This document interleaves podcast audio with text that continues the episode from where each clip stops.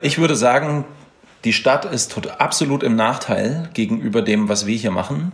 Mhm. Und das hat ganz unterschiedliche Gründe. Hier kann man Dinge machen, die man in der Stadt nicht machen kann. Also mhm.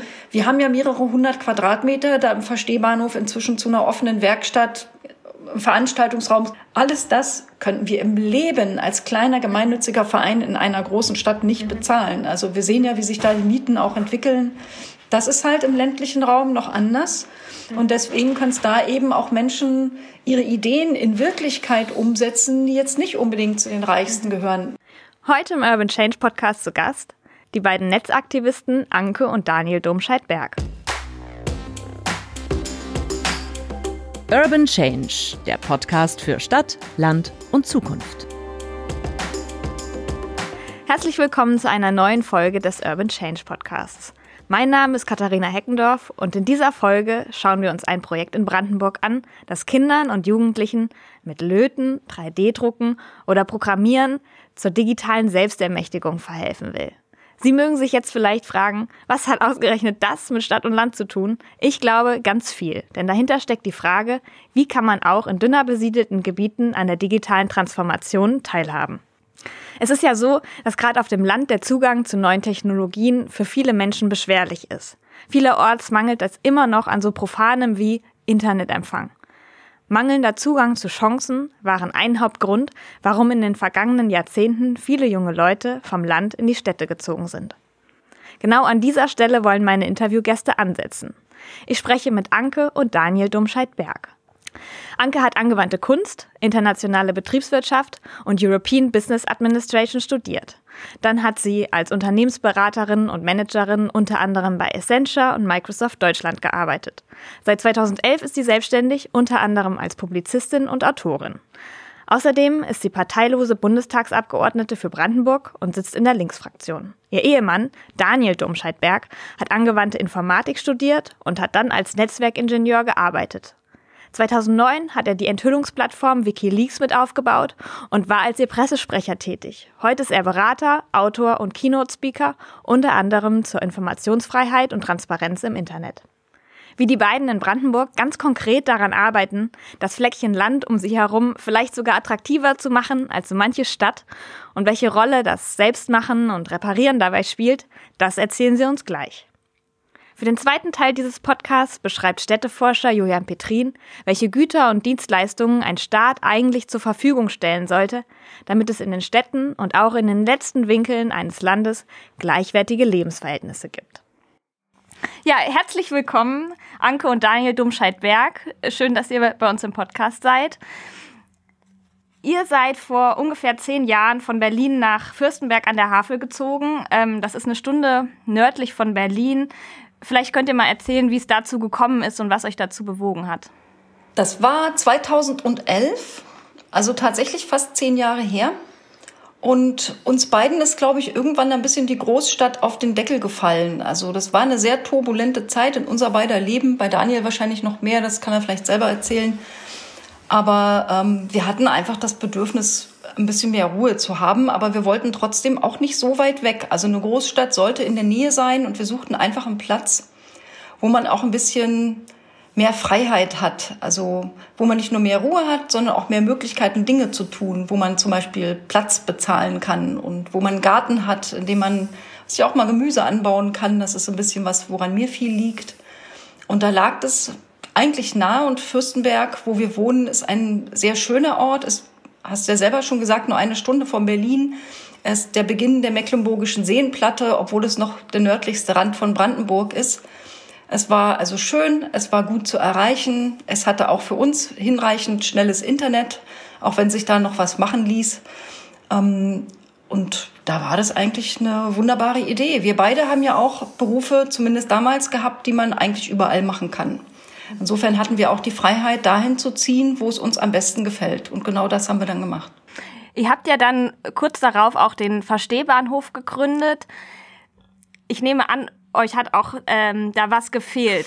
Ja, also sagen wir, ähm, hier fehlt wenig hier draußen, aber es ist schon so, dass es jetzt, ähm, ich bin ja so sehr werkstattaffin, ähm, dass es jetzt hier keinen Ort gab, an dem man sich mit, naja, sagen wir mal, mit Leuten hätte treffen können, äh, die sich jetzt auch für Computer und Zukunftstechnologien und so weiter interessieren. Also auch nichts, wo ich eine vorhandene Infrastruktur nutzen kann, ne, ohne dass ich mir jetzt irgendwie alles selber äh, anschaffen muss und dann hier so meine eigene Werkstatt hätte.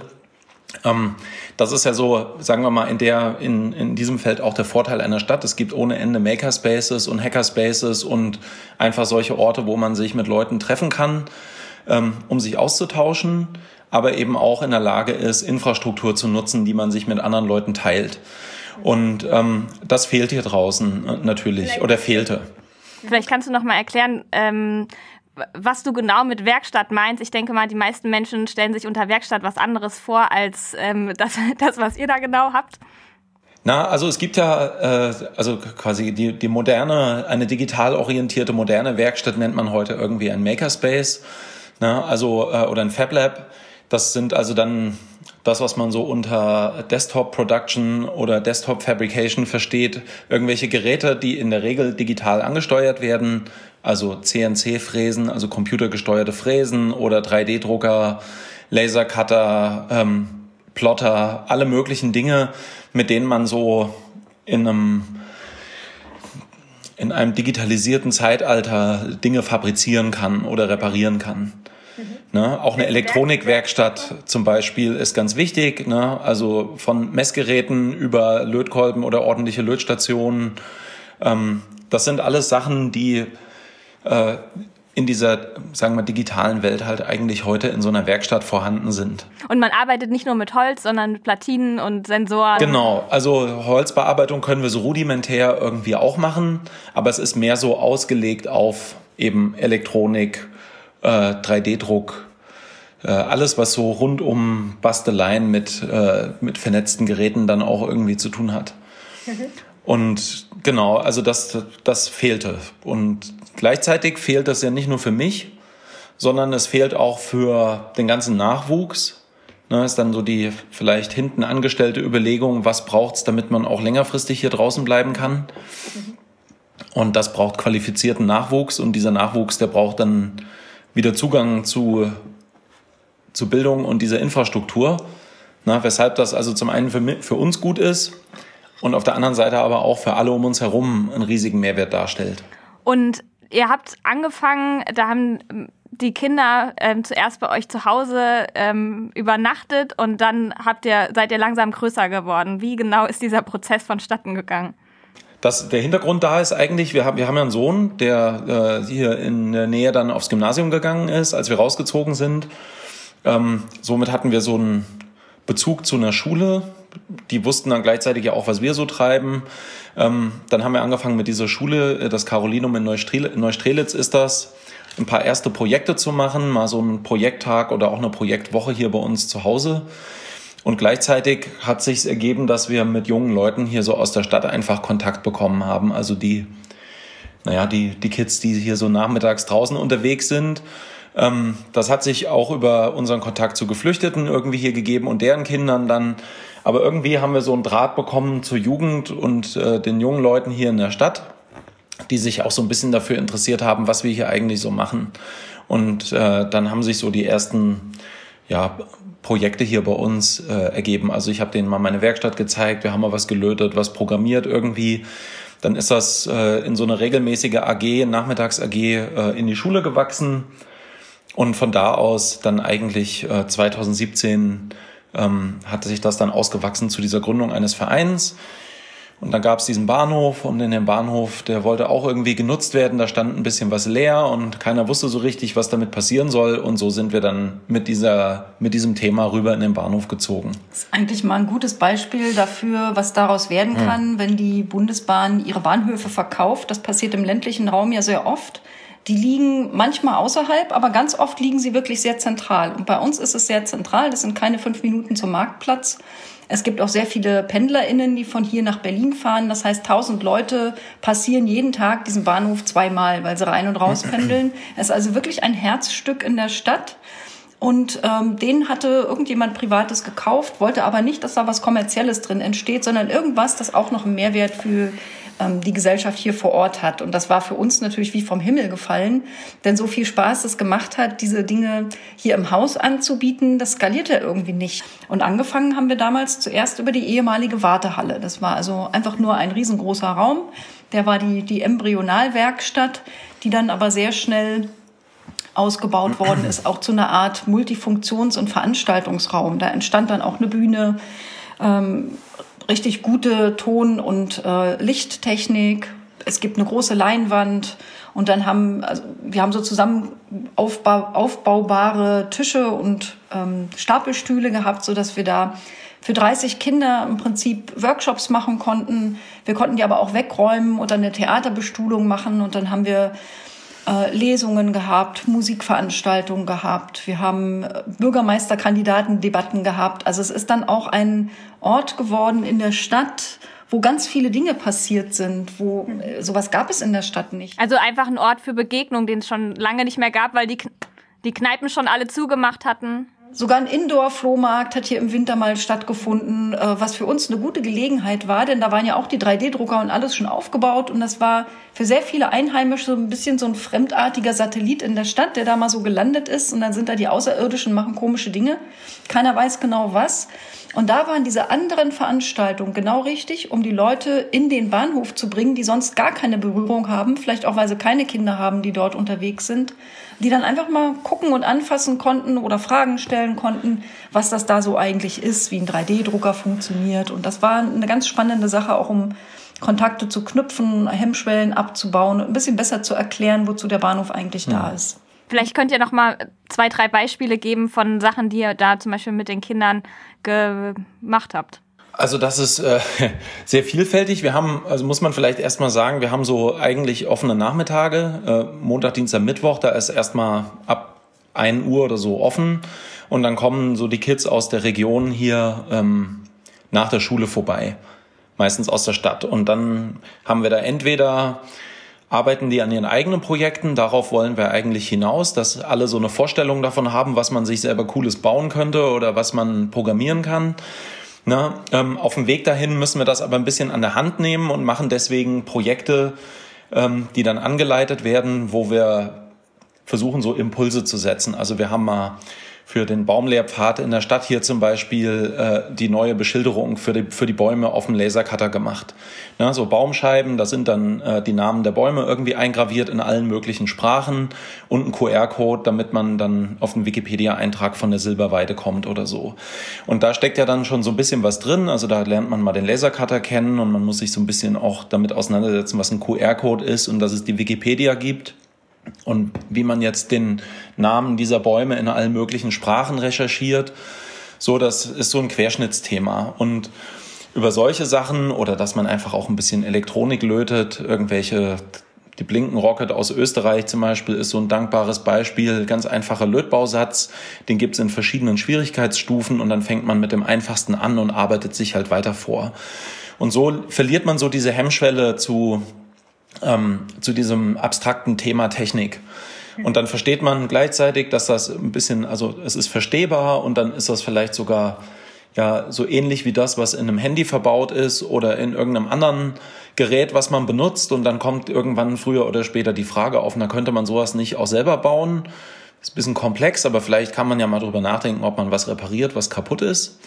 Ja, und so kriegt man so ein naja, so einen relativ organischen, so eine organische Berührung mit diesem Thema und verliert langsam diese, diese Hemmschwelle. Und das ist auch so ein bisschen schwierig, dass die Kids alle, die haben alle so Hemmschwellen im Kopf. Also zum einen sind viele dieser Geräte heute reine Konsumgeräte, die kauft man und irgendwann wirft man sie halt weg. Oder Was ja auch daran liegt, dass man die gar nicht mehr aufmachen kann. Ja, also genau, das ist ein, riesen, ist ein riesiges ja. Problem. Also es ist nicht geführt, dafür gebaut, dass es repariert wird, sondern alle tun alles dafür, dass man es nicht reparieren kann. Also das Level an Abstraktion, das so ein Telefon mit sich bringt, ist halt schon krass, ist wirklich krass. Man muss sich ja gar nicht mehr mit irgendwas auseinandersetzen, sondern das ist halt echt für dreijähriges Kind bedienbar irgendwie im besten Fall. Ja, so wischen kann jeder irgendwie und lernen, wie man da diesen Code eingibt und eine App startet oder so. Aber da hinten dran ist äh, eine extrem tiefe Welt. Und so schafft man langsam diese Neugier dafür, mal hinter diese, hinter den Vorhang zu gucken. Warum ist es so wichtig zu sagen, ähm, ich schraube vielleicht nur was auf oder ich interessiere mich hinter all das, was dahinter steckt und ähm, vielleicht ist, warum ist es auch mehr als nur, äh, wir basteln hier jetzt mal was zusammen? Na, was wir Kindern unbedingt beibringen wollen, ist autonom in dieser digitalen Gesellschaft zu leben und einen gewissen Grad an Selbstermächtigung zu erringen also wenn wir heute von digital, digital native oder Medienkompetenz reden, ganz viele verstehen darunter, dass man hervorragend bestimmte Menüs in bestimmten kommerziellen Programmen bedienen kann. Das ist es aber nicht, sondern es geht eben genau darum zu überlegen, wer ist eigentlich Chef von was? Ja, bin ich Herrin oder Chefin der Technik oder ist es umgekehrt und ich bin ihr Sklave und muss das tun, was mir das Gerät vorgibt?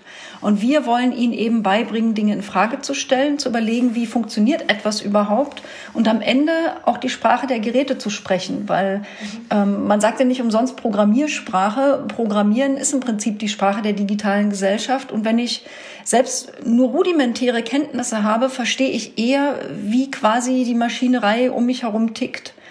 Und wir wollen dadurch auch, also dadurch, dass wir auch sehr praxisnahe Projekte machen, zeigen, dass IT nichts Abstraktes ist, sondern mit dem Alltag zu tun hat. Wir haben zum Beispiel hier auch Projekte gemacht, wo Feinstaubsensoren gebaut worden sind und hier an der Bundesfernstraße aufgebaut worden sind, weil wir hier in der Stadt eine sehr, sehr lange Debatte haben um das Thema äh, Durchgangsverkehr, Lärmbelästigung, Feinstaubbelästigung. Und dann bringt man ihnen auf diese Weise bei, ich kann selber Daten erheben, ich kann die Daten interpretieren, ich kann aber zum Beispiel auch Teil eines weltweiten Datennetzwerkes werden. Da gibt es eine ähm, auf OpenStreetMap basiert, kann man weltweit so Feinstaubdaten gemessen hochladen und kriegt dann zum Beispiel eine Landkarte der ganzen Welt mit der aktuellen Feinstaubbelastung. Und man kann quasi als, als Kind schon Teil von Citizen Science werden und auch da erleben, dass man mit Erkenntnissen auch was machen kann, zum Beispiel selber Politik von unten und Forderungen aufstellen und einfach bessere Argumente zu haben. Und ähnlich war das mit Themen äh, für Lichtverschmutzung und sowas. Also wir versuchen immer den oder möglichst oft einen Zusammenhang herzustellen zwischen äh, dem technischen und dem realen Leben drumherum. Und das kommt also sehr gut an bei den Kindern, weil es einfach nicht mehr so nur Nullen und Einsen ist, sondern Bezug zur Welt hat. Ja, jetzt gerade auch in der Corona-Pandemie habt ihr was ganz Praktisches ähm, äh, gebaut, die CO2-Ampeln. Ja, da sind wir ja längst nicht die Einzigen. Das muss man auch dazu sagen. Die CO2-Ampel ist aktuell in der Werkstattszene, ist die CO2-Ampel, glaube ich, das neue äh, Face Shield oder Visier.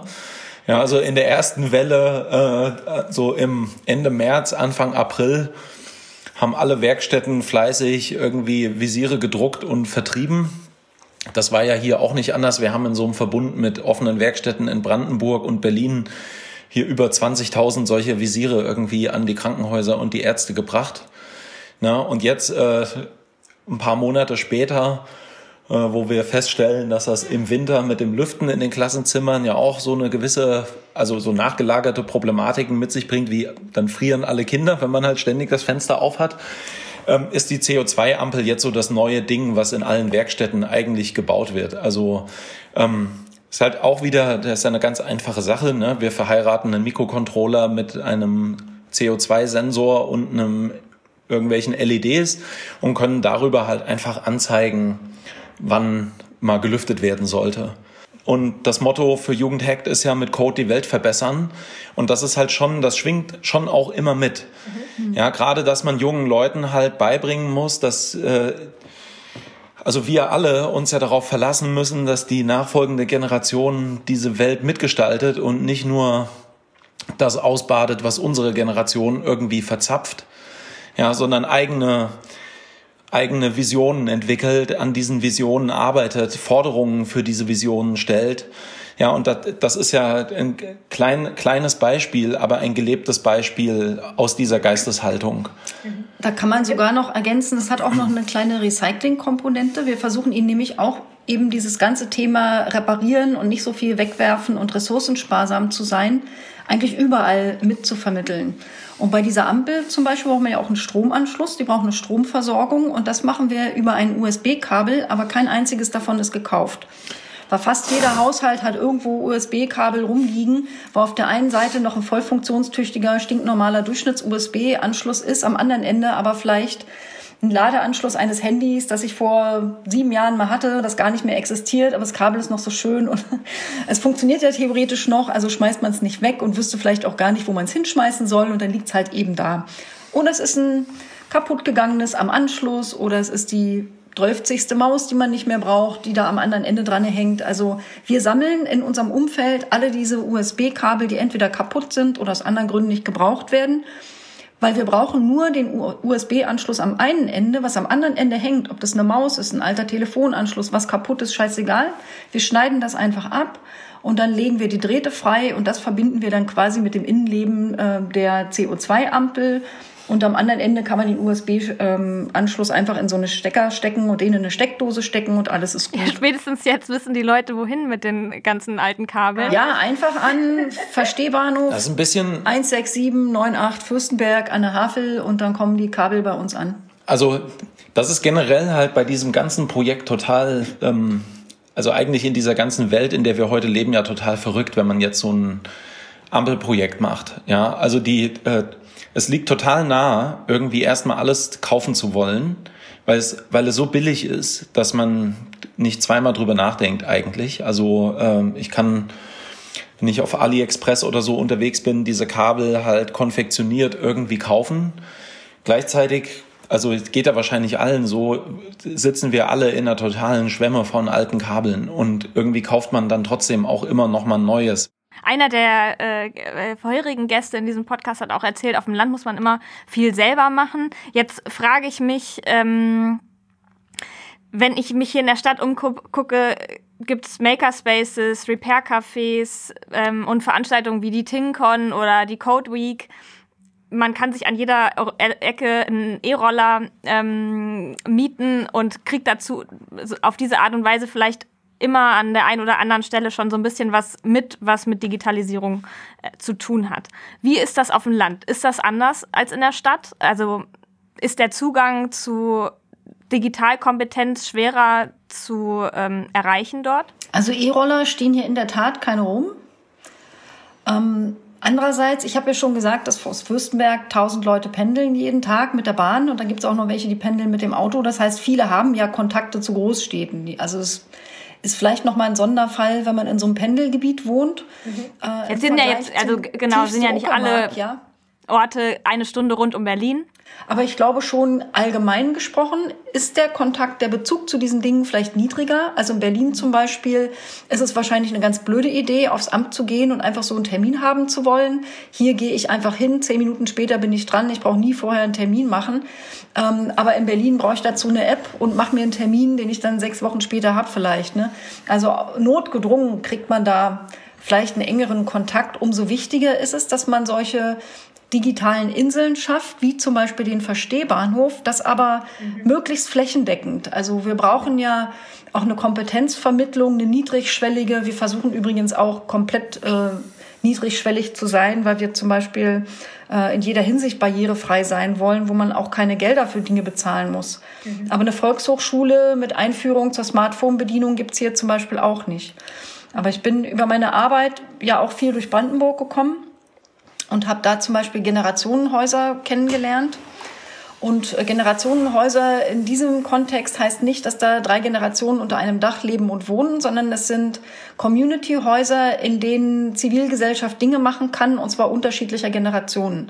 Das kann vom Yogakurs bis zum äh, Baby-P-Kip bis zum äh, Keramik sein, aber eben auch jüngere Menschen bringen Älteren bei, wie man ein Foto per Messenger verschickt zum Beispiel. Also da findet auch Kompetenzvermittlung im ländlichen Raum statt, aber das gibt's noch zu wenig. Also ich glaube, den Unterschied gibt es schon und da ähm, das ist, glaube ich, schon auch was, das uns sehr wichtig ist, da zumindest für unsere Region diese Unterschiede etwas zu nivellieren zwischen Stadt und Land.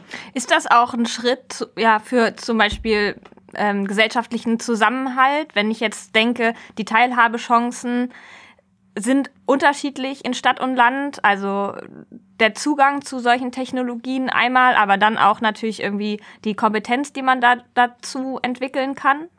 Also ich würde das, ich sehe das ein bisschen anders alles. Mhm. Äh, ich würde sagen, die Stadt ist absolut im Nachteil gegenüber dem, was wir hier machen. Mhm. Und das hat ganz unterschiedliche Gründe. Das äh, fängt schon mal da an, dass ich zwar in der Stadt extrem viele Hacker- und Makerspaces habe, also solche Orte wie hier der, bei uns im Bahnhof. Äh, in der Stadt es aber viel üblicher ist, dass jeder vor sich also sein Leben in seiner eigenen Filterblase verbringt. Mhm. So, ich habe meine Community da, ich habe irgendwie Hobbys, ich kann diese Hobbys in einer Gruppe von Leuten irgendwie ausleben, die die gleichen Hobbys haben irgendwie. Und so ist die Community derer, die in Makerspaces irgendwie ihre Zeit verbringen, ähm, die ist genauso geschlossen wie die Community von Leuten, die an Kulturveranstaltungen äh, teilnehmen oder irgendwelche anderen elaborierten, sehr spezifischen Hobbys haben. So, und gleichzeitig ist das, das ist analog zur Wohnsituation. Ja, ich treffe mich mit Leuten in der Stadt, aber ich weiß halt nicht mal unter Umständen, wer zwei Stockwerke unter mir im Mietshaus wohnt. Und das gibt's hier überhaupt nicht. In der Stadt ist es, äh, im, auf dem Land ist es eigentlich zwangsläufig, wenn man sich darauf einlässt, so, dass man die Leute kennt. Mhm. Und dass ich ähm, darüber, dadurch, dass ich weiß, wer meine Nachbarn sind und ich Teil einer viel kleinteiligeren Gemeinschaft bin, ich mich auch gar nicht so verstecken kann und ich gleichzeitig aber auch überall so ein bisschen Bezug zu habe.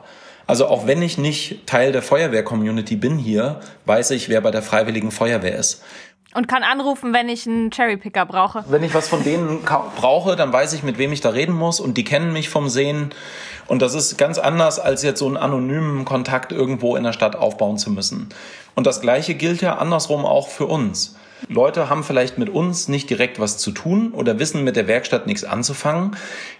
Der, die Möglichkeit, uns zu kontaktieren, mal vorbeizukommen oder so, ist aber viel, viel einfacher, als das in der Stadt ist. Mhm.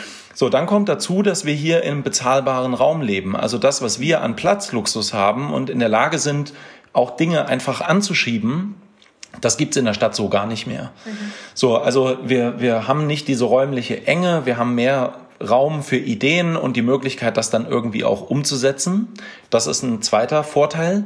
Und der dritte Vorteil ist, dass wir eben nicht in einem Bereich sind, in dem irgendjemand versucht, die Digitalisierung für uns zu kommerzialisieren. Mhm. Also hier kommt halt kein Anbieter, der jetzt irgendwie der Meinung ist, er schwemmt, überschwemmt mal diese Kleinstadt mit E-Rollern. Und ganz viel Elektroschrott? Genau, die Frage danach, wie wir eine, einen zukunftsfähigen eine zukunftsfähige Mobilität hier draußen gestalten, die hängt auch ein bisschen an uns. Mhm. Und das Gleiche gilt für eine Frage danach, wie baut man hier ein gemeinwohlorientiertes, äh, freies äh, WLAN für alle auf. Da kommt halt auch nicht irgendwie Wall oder wie die heißen, die das in Berlin überall machen oder irgendein so anderer Anbieter, der das für komplett wahnsinnige Preise vermarktet. Ja, sondern das, das ist, ist was, was hier keiner besetzt. Und damit ist das ein Freiraum. Und das ist was, worüber wir als Community uns Gedanken machen können. Mhm. Und ich glaube, deswegen entsteht hier draußen gerade was, was abseits von diesen komisch zusammengewürfelten, kommerzialisierten Modellen in der Stadt ist, sondern wo man ganz anders in der Lage ist, äh, mit einer Gemeinschaft aus quasi Grassroots-mäßig graswurzelmäßig das aufzubauen. Jetzt, das klingt so ein bisschen so, als ähm, bräuchte man in der Stadt ganz viel Geld und bei euch gar keins. Ich denke mal, so ist es ja auch nicht, ne? Nee. Nee, nee, aber die Schwellen sind natürlich viel niedriger. Also insofern ist der ländliche Raum ein absoluter Möglichkeitsraum, der durch die Digitalisierung völlig neue Chancen kriegt. Ähm, die es vielen Menschen ermöglicht, hier auch wirklich Zukunft zu haben. Also es gibt tatsächlich ja Statistiken dazu, dass mehr Menschen auf dem Land leben wollen, als es tatsächlich tun. Weil viele sehen sich gezwungen, in die Stadt zu ziehen, weil sie bestimmte Infrastrukturen, Angebote oder auch schlicht Jobs nur da finden. Und über Digitalisierung, durch Corona haben es ja auch ein paar mehr Leute, auch Arbeitgeber verstanden, kann man ja viele, viele Jobs einfach überall machen. Und viel mehr ArbeitgeberInnen sind jetzt damit einverstanden, dass man es dann auch macht. Also dieses äh, typisch deutsche Controletti-Bewusstsein, ich muss meinen Angestellten über die Schulter gucken, sonst machen die am Ende nichts. Oder machen die Waschmaschine an? Ja, oh, wie schlimm ist das denn? Ne? Also wo ist das Problem? Genau.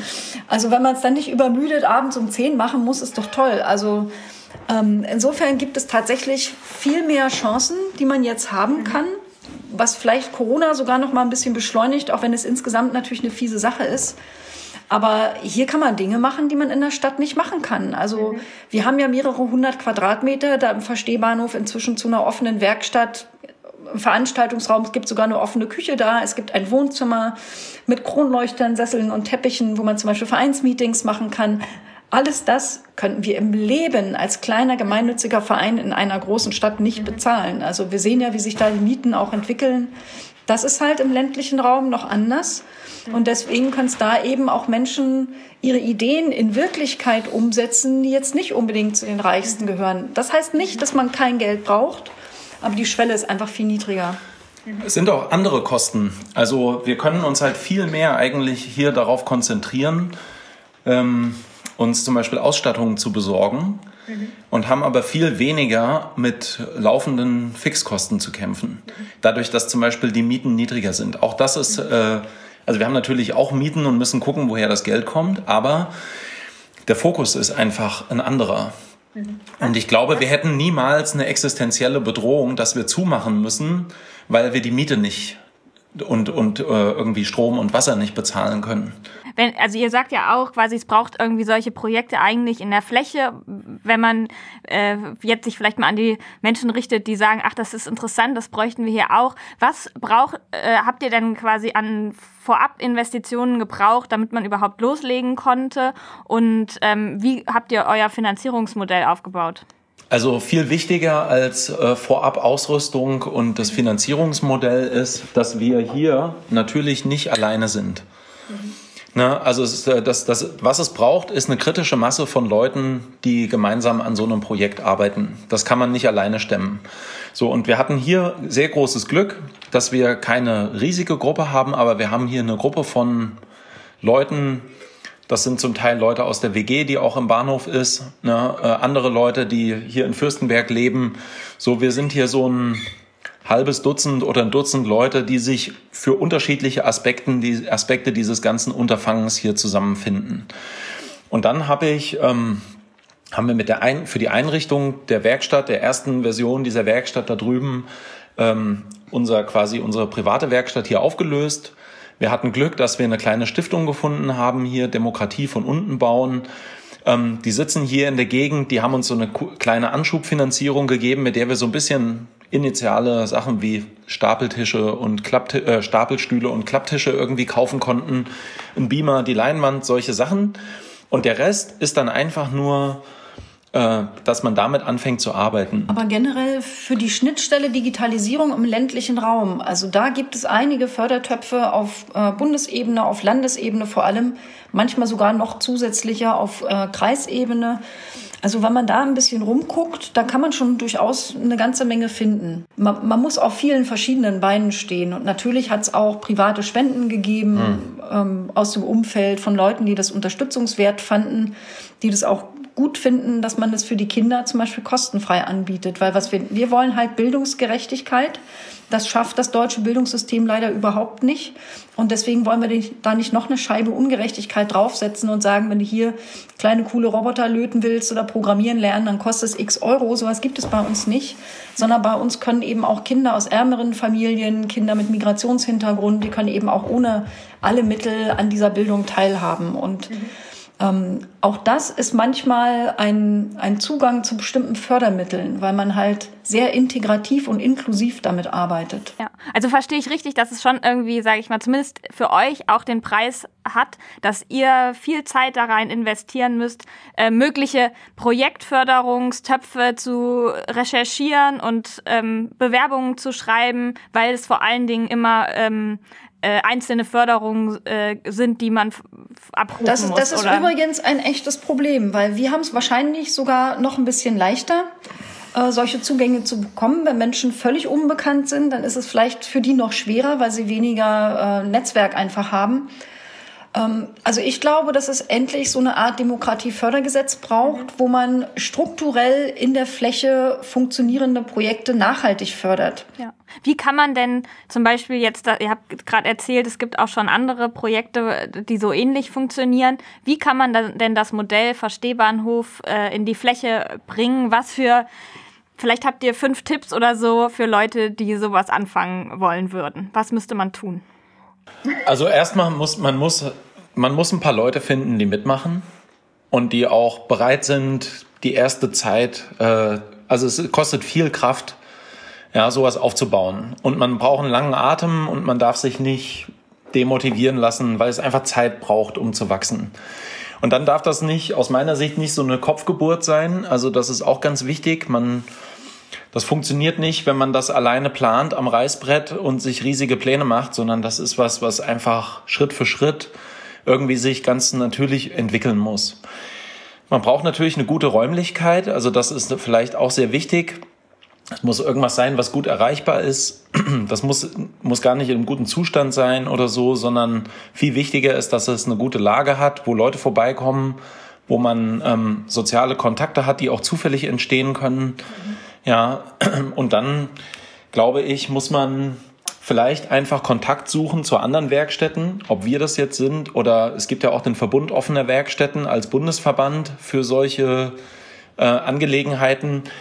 Da gibt's erstmal eine gute Übersicht, wo in meiner Nähe befindet sich schon was. Vielleicht muss man das als allererstes mal machen. Mhm. Mal gucken, ob nicht längst schon eine Werkstatt in meiner Nähe ist, von der ich gar nichts weiß. Mhm.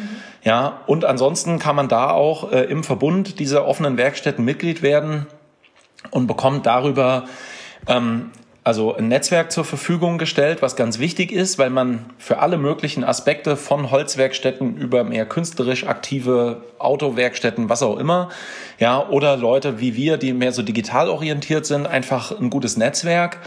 Ähm, es gibt sogar die Möglichkeit, darüber eine, eine äh, auf Werkstätten zugeschnittene Versicherung abzuschließen. Also da sind ganz viele Dinge, die einfach schon vorhanden sind wo man profitieren kann von diesem Zugang zu dem Netzwerk. Ich glaube, es braucht gerade am Anfang diese Mentalität, dass man erstmal einfach loslegt und im Zweifelsfall das kann auch klein das selber macht. Sein. Also es gibt, also, es gibt, äh, es gibt diesen Ausspruch, wer macht, wer macht, hat Recht. Ja, und ich glaube, bevor man sich äh, die ganze Zeit äh, verheddert in Planungen und irgendwelchen Sachen, kann man einfach, kann man auch einfach loslegen. Und dann muss man auch muss man auch bereit sein, rauszufinden, dass irgendwas nicht funktioniert hat. Das gibt's vielleicht auch ganz selten mal. Aber das ist alles Teil dieses Prozesses, glaube ich. Wenn wir jetzt einmal so ein bisschen rausgucken, die Digitalisierung kann ja eine Riesenchance für die ländlichen Räume sein. Was bräuchte es denn quasi neben einem Verstehbahnhof und jetzt einem schnellen Internet, damit die Digitalisierung tatsächlich so ein Entwicklungsmotor werden kann und dass vielleicht auch die gesellschaftlichen Teilhabechancen auf dem Land genauso gut sind wie in der Stadt. Aber das waren schon die beiden wichtigsten Dinge. Also die Infrastruktur und Bildung. Das, also ich glaube, wenn man diese beiden Dinge vernünftig hat, dann ist der Rest eigentlich nachrangig und ein Selbstläufer. Mhm. Also um im ländlichen Raum leben zu können, muss natürlich auch eine Anbindung haben. Aber gerade sprechen wir ja, also die Mobilitätsfrage, gerade sprachen wir ja von einer digitalen Zukunft oder digitalen Kompetenzentwicklung. Das ist die Königsverbindung ist eine schnelle Infrastruktur zu haben und die Bildung und die schnelle Infrastruktur und die Bildung. Wir haben ja beides nicht und zwar auch in Städten nicht in dem Maße, wie wir es brauchen, aber oft noch besonders schlecht im ländlichen Raum. Deswegen ist das ähm, eine Aufgabe, die das Havel Lab sich ja neben diesem Bildungsort Verstehbahnhof auch noch gestellt hat. Da finde ich es aber besser, wenn es vielleicht Daniel noch ein bisschen zu dem Internetthema was erzählt. Ähm, ja, also ich, Anke hat das schon ganz richtig gesagt. Also ich, was, was halt, was wichtig ist, ist diese gemeinwohlorientierte Angelegenheit. Also ja. wir haben ja hier, das ist ja so, wir haben, also wir haben eine Werkstatt, in der wir dieses Bildungsthema abdecken können, ne, und in der wir quasi autonom sind in in dem, was wir auch produzieren können, wie wir uns selber helfen können, Dinge reparieren können, all das. Und dann haben wir, äh, haben wir ein kleines Rechenzentrum, das wir hier betreiben und das macht uns quasi sehr autonom, was unsere die Verarbeitung und Vorhaltung unserer eigenen Daten irgendwie angeht. Mhm. Und die Möglichkeit, wie wir von diesem Rechenzentrum und seiner Anbindung aus in der Lage sind, ähm, uns über eine Gemeinwohlorientierung des Internetzugangs Gedanken zu machen. Mhm. Und wenn ich jetzt überlege, alle Themen, über die wir so reden, was äh, eine erfolgreiche Digitalisierung angeht, ne, Mobilität, also wie, wie ähm, bekomme ich hier Zugang zu meiner Individualmobilität, die ich irgendwie brauche? Wie bin ich in der Lage, dafür Lösungen zu entwickeln, ja, die passen für diesen Ort hier? Also es gehört Und- einfach zur Daseinsvorsorge. Das, Ja, das ist das, wozu es gehört, genauso Ja. wie, wie Straßen, wie Schulen, wie Bildungseinrichtungen, wie das Rathaus. Es hat Daseinsvorsorge zu sein, denn Das- äh, jetzt, wo wir gerade äh, Distanzlernen und Homeschooling als Thema hatten in der Pandemie, hat man ja auch festgestellt, dass die Kinder, die in Elternhäusern leben ohne, ohne Internet oder ohne schnelles Internet, vom Zugang zu Bildung plötzlich völlig abgeschnitten waren. Das kann es doch nicht sein. Also das ist ein bisschen, das ist ein bisschen das Problem, das wir in Deutschland haben, dass wir eben die, die, den, die Infrastruktur nicht begreifen als äh, ein, ein, ein Grundrecht oder als eine, eine Dase Teil der Daseinsvorsorge, sondern dass wir, wir, was wir gemacht haben und immer noch machen mit dem Breitbandausbau, ist, dass wir den Breitbandausbau als Wettbewerb begreifen. Und dass anstatt zu verstehen, dass der Wettbewerb auf dem Breitband stattfinden wird. Also die, die, die Mehrwerte, die die Digitalisierung bringt, sind ja nicht der, die, die, die Leitung an sich, sondern das, was auf der Leitung passieren kann. Und die, die Dienste, die darüber abgewickelt werden können, die Mehrwerte, die das alles bieten kann. Und um da einen möglichst guten und ein möglichst breites Portfolio draufzupacken, braucht es einen möglichst offenen Zugang. Und das haben wir leider halt überhaupt nicht verstanden. was ihr gerade erzählt habt, hat mich so an ein ähm, ja, Zitat oder ähm, Aussage von Wolf Lotter erinnert, der mal gesagt hat, ähm, alles bleibt wie es ist, nur mit Internetanschluss. Also damit das nicht so ist, bräuchte es eine Art Kulturwandel. Und so verstehe ich auch das, was ihr sagt. Vielleicht als letztes Statement, was für ein- eine Art Kulturwandel würdet ihr euch da wünschen? Also ich wünsche mir eine Welt, in der die Kinder so aufwachsen, dass sie sich wirklich als ähm, Personen begreifen, die die Welt um sich herum selbst beeinflussen und verändern können.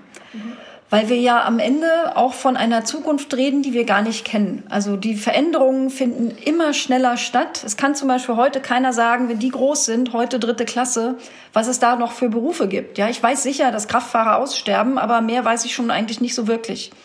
Was sie immer brauchen werden, ist Anpassungsfähigkeit und Problemlösungskompetenz.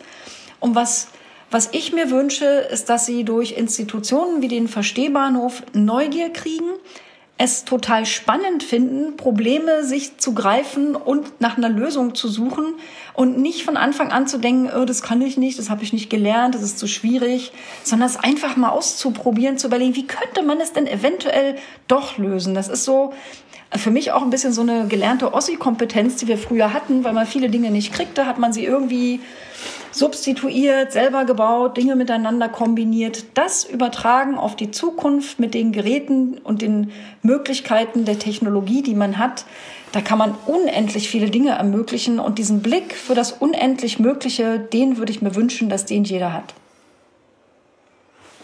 Also ich würde mal sagen, ähm, also es ist ähnlich vielleicht wie bei Anke. Ich glaube, dass mit der Digitalisierung sich, also wir, wir steuern ja in ein komplett neues Zeitalter der, unserer Zivilisation. Und ich glaube, dass wir darüber viel zu wenig reden. Also auch viel zu wenig darüber sprechen, was wir, wie wir das ausgestalten wollen, was wir uns davon erhoffen und was halt auch nicht. Und diese Diskussion ist sehr schwierig, weil sie dafür muss man sich Zeit nehmen, muss man sich rausnehmen aus dieser, dieser, diesem sehr schnell hochfrequenten Alltag irgendwie. Das sind keine Fragen, wo es direkt um Wirtschaftlichkeit geht oder um neue Produkte oder weiteres Wachstum oder all diese Dinge, sondern ich glaube wirklich, wir sind an dieser Schwelle zum Eintritt in ein Zeitalter, in dem wir die ganzen Vorzeichen unserer Gesellschaft neu überdenken müssen. Und wir sollten den Mut haben und auch die Dringlichkeit erkennen, dass wir das im Moment gerade noch können in einem Möglichkeitsfenster. Und wir aufhören müssen, das so dem Zufall zu überlassen, was der Markt draus macht. Und ich bin nicht sicher, also wir beide und du wahrscheinlich auch und noch einige andere da draußen, die sehen das ähnlich. Ich bin aber nicht sicher, ob in unserer Generation genug Leute da sind, die in, die in der Lage sind, das zu erkennen und auch willens sind, das umzusetzen. Und von daher würde ich mir persönlich wünschen, dass gerade die nachfolgende Generation versteht, dass für sie hier alles auf dem Spiel steht gerade. ob das jetzt Fridays for Future ist oder eben Fragen rund um die Ausgestaltung der Digitalisierung.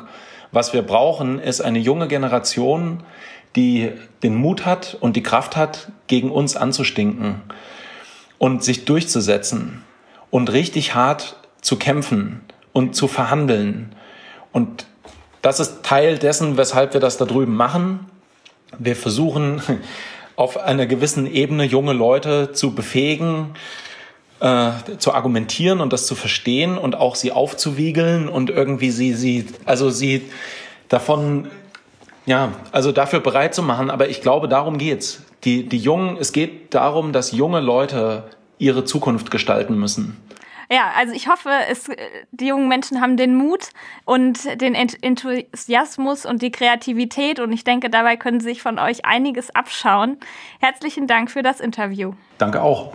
Vielen Dank. Wir haben es gerade gehört, wir steuern auf ein neues Zeitalter zu, für das wir nur erahnen können, wie zum Beispiel unsere Arbeitswelt dann ausschaut dass die Digitalisierung für die Menschen auf dem Land aber nur dann eine Chance ist, wenn sie an der ganzen Sache auch teilhaben können, haben Anke und Daniel schön gezeigt. Jetzt wollen wir uns die dahinterliegende politische Frage noch einmal genauer anschauen. Lohnt es sich für einen Staat, eine Internetleitung in jedes noch so kleine Dörfchen mit einer Handvoll Einwohnern zu verlegen? Das erklärt Julian Petrin. Er ist Gründer der Urban Change Academy und Professor für Smart City Solutions an der Hochschule für Technik in Stuttgart. In unserem heutigen Spotlight gehen wir einer ziemlich unbequemen Frage nach. Wir haben eben gehört, wie man mit viel Eigenengagement eine Infrastrukturlücke schließen kann. Das ist ein Beispiel, das wirklich Mut macht. Aber ist es nicht auch nur ein Tropfen auf den heißen Stein? Lohnt es sich eigentlich, so viel Energie in Orte und Gemeinschaften zu stecken, von denen man nicht weiß, welche Zukunft sie haben? Können wir uns wirklich überall gutes Internet leisten und gute Straßen und einen Bus und eine Bahnanbindung und all das? Das ist tatsächlich eine unbequeme Frage und leider auch eine, die tatsächlich immer wieder gestellt wird. Das führt uns auf eine etwas grundlegendere Diskussion heute, der ich auch ein bisschen Raum geben möchte. Grundlage unserer Politik in Deutschland ist ein Konsens oder war lange ein Konsens, nämlich dass die Chancen auf ein gutes Leben überall gegeben sein müssen. Das ist der Grundsatz der gleichwertigen Lebensbedingungen. Der ist auch im Grundgesetz verankert.